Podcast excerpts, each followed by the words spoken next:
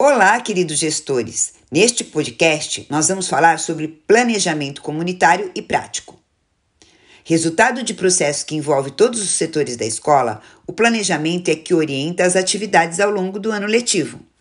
Em uma instituição de educação participativa, é necessário tomar as decisões coletivamente. Por isso, é imprescindível a participação de todas as equipes no processo de planejamento é uma fase muito delicada do ano letivo para a equipe de gestores, porque tanto os funcionários como os professores ficam muito ansiosos, com muitas esperanças e sonhos de realizar as mais diversas atividades no ano escolar que se inicia.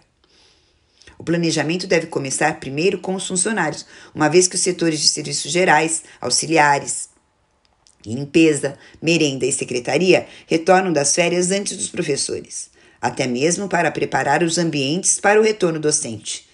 Neste ano, a primeira reunião deverá tratar sobre os desafios que enfrentaremos, pois nossa escola receberá a educação infantil no sistema de período integral. O almoço passará a ser feito na escola e será uma grande mudança para diversos setores. Por isso, serão abordadas também as atribuições de cada um. O retorno dos professores deve ocorrer alguns dias depois, então, reservamos dois dias para a atribuição das aulas e mais três dias para a reunião com toda a equipe. Nesses três dias, todos que trabalham na escola devem participar.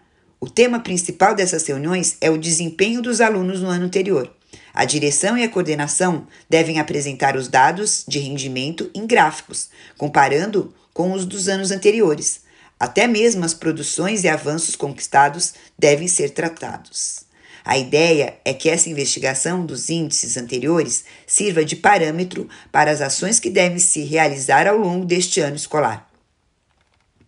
Essa investigação deve provocar reflexões sobre os projetos executados até agora, indicando a continuidade deles ou a necessidade de novas propostas. Serve ainda para o estabelecimento do compromisso em alcançar as metas necessárias para a execução do planejamento escolar com o auxílio de todos.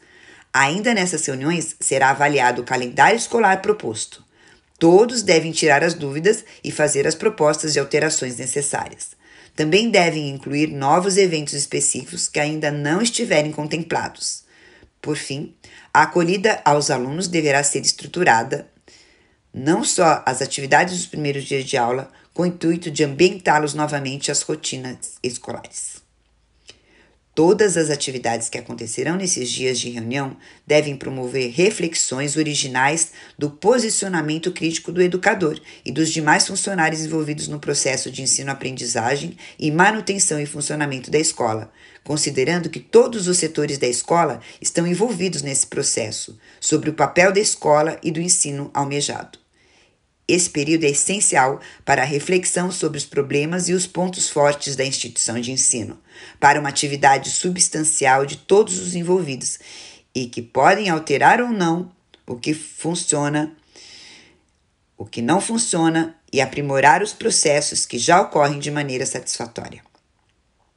A comunidade escolar é formada, em geral, por membros que diferem e se opõem. A heterogeneidade, neste caso, é até desejada.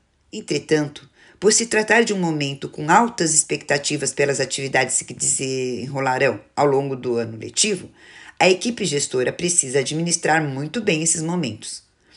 Depois das discussões e debates acerca de todo o planejamento escolar, é elaborado o documento oficial que vai ser incorporado ao projeto político-pedagógico, PPP.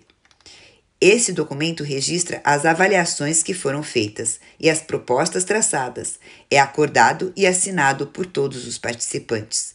É imprescindível descrever as metas, os objetivos e as avaliações que deverão ser feitas como medida de controle do plano, bem como as atribuições e os recursos de cada etapa. Dessa forma, o planejamento se torna um instrumento orientador do trabalho ao longo do ano escolar, elaborado por todos os setores, e com tarefas para todos. O bom funcionamento da escola é responsabilidade de todos. E isso pode estabelecer mudanças definitivas da vivência na escola e nas salas de aula. Porém, a eficiência desse plano está diretamente relacionada ao compromisso dos envolvidos, desde os funcionários à direção, passando pelos coordenadores e professores, pois a estruturação das atividades não finaliza o processo de planejamento. Ao contrário, ele é constante e ininterrupto. e demanda reformulações e renovações recorrentes.